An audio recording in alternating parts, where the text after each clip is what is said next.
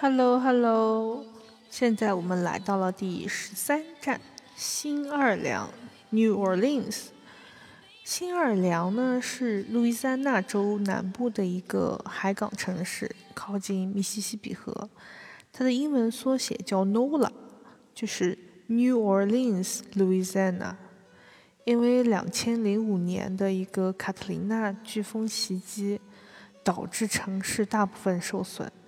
当时很多地方都淹掉了，不过我们在两千一七年九月劳工日去的时候，已经恢复差不多了。因为当时也是桃子同学提议说，劳工日要不要去新奥尔良？本来想着没什么事情，就答应了。在去新奥尔良之前，听的最多的是新奥尔良烤鸡翅，托中国肯德基的福。但是新奥尔良真的没有烤鸡翅。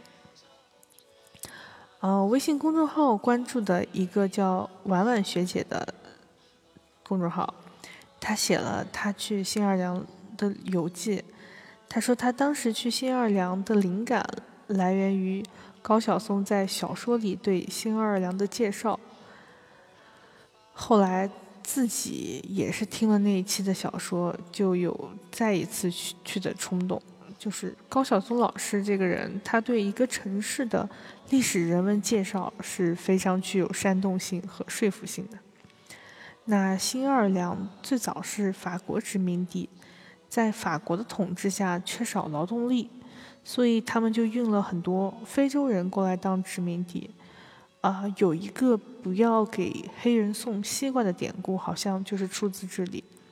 就是说，南北独立战争之后，黑人奴隶获得了自由，那他们为了生活就开始种植贩卖西瓜，这也是象征着他们象征着他们的自由，但这同时威胁到了南方白人的一些权益。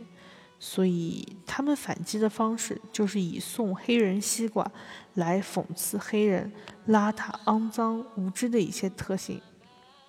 除此之外呢，Negro 这个单词也是很有歧视性的。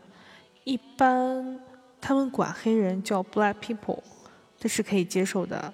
但是最终最最尊重的说法应该是 African Americans，就是叫非洲裔美国人。我这里再插个题外话，有一部电影叫《Hidden Figures》，隐藏人物。它讲的是黑人女工程师当时是如何反抗当时的种族歧视，凭借自己的本事，就是帮助美国的航空航天事业取得巨大成功。里面讲述了很多上世纪六七十年代美国社会发生的歧视现象，就除了白种人以外。黄种人和黑人都属于 colored people。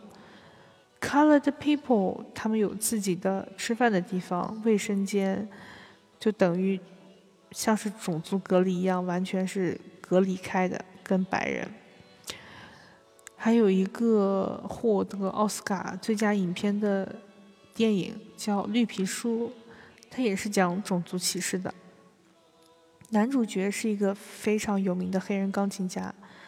他受邀到南方各地表演，雇佣了一个白人司机兼助理，所以讲电影讲述了一路一路巡演路上，这个白人司机目睹了所有种族歧视的事情，并最后为这个黑人钢琴家挺身而出的故事。就这电影对反映那时候美国的种族歧视是非常写实的。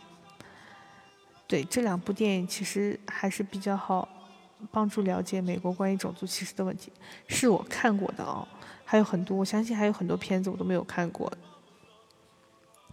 那新奥尔良在法国统治之后呢，又交给西班牙统治，所以当地现在很多人也说西班牙语。新奥尔良也算是爵士乐的发源地。我们从机场一出来，就有一个吹着小号还是唢呐的。人物雕像很大，应该是小号。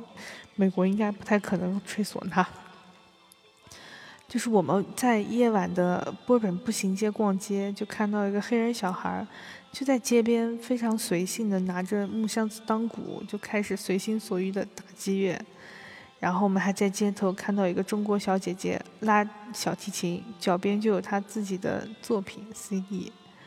嗯，介绍新奥尔良几个地方吧，一个是 French Quarter，因为最早是法国的殖民地，所以叫法国区。我们也没有抱团，也没有干嘛，就随随心所欲、漫无目的随便逛逛、拍拍照。我们去那时候还有 LGBT 的游行，但是因为跟我们当时参加一个一个 tour 时间有冲突，我们就没有看。就偶尔会看到路上一些奇装异服的人参与游行。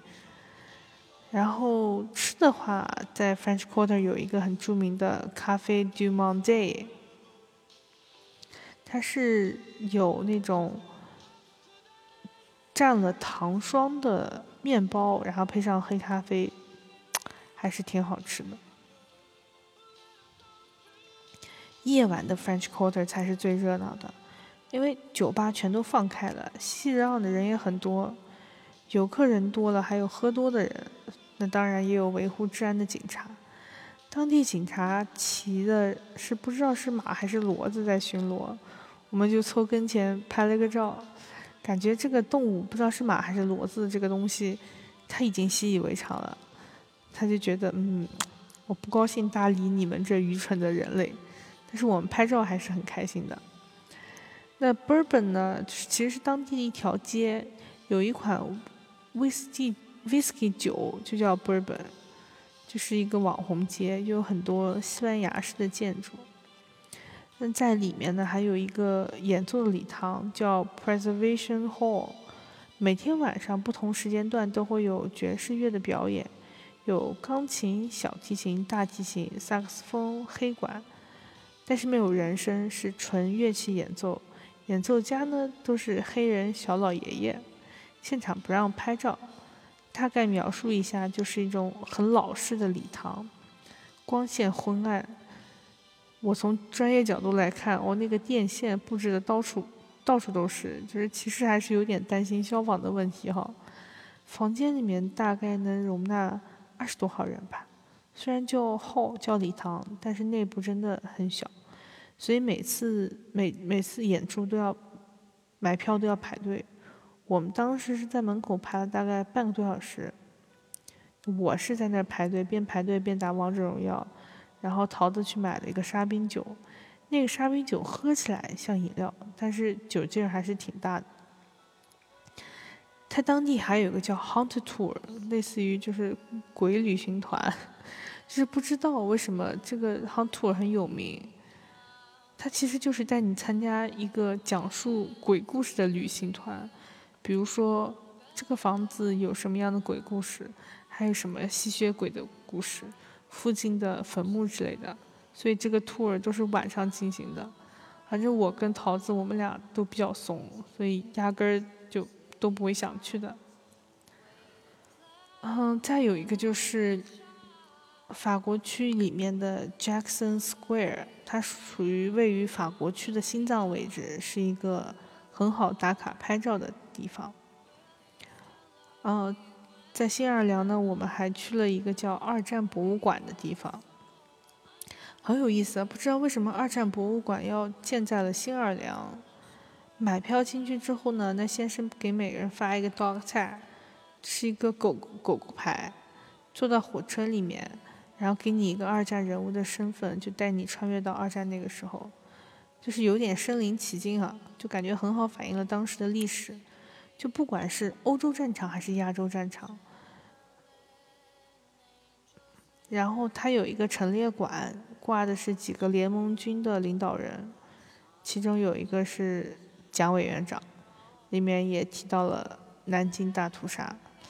但是逛完整个博物馆，给我的感受是，美国人自己的 boast 就是那种自吹自擂，就很符合世界警察和救世主的定位。再来就是花园区的别墅群，是网上随便搜到的一个别墅群，靠近一片墓地，按中国人话来说，应该就是风水宝地。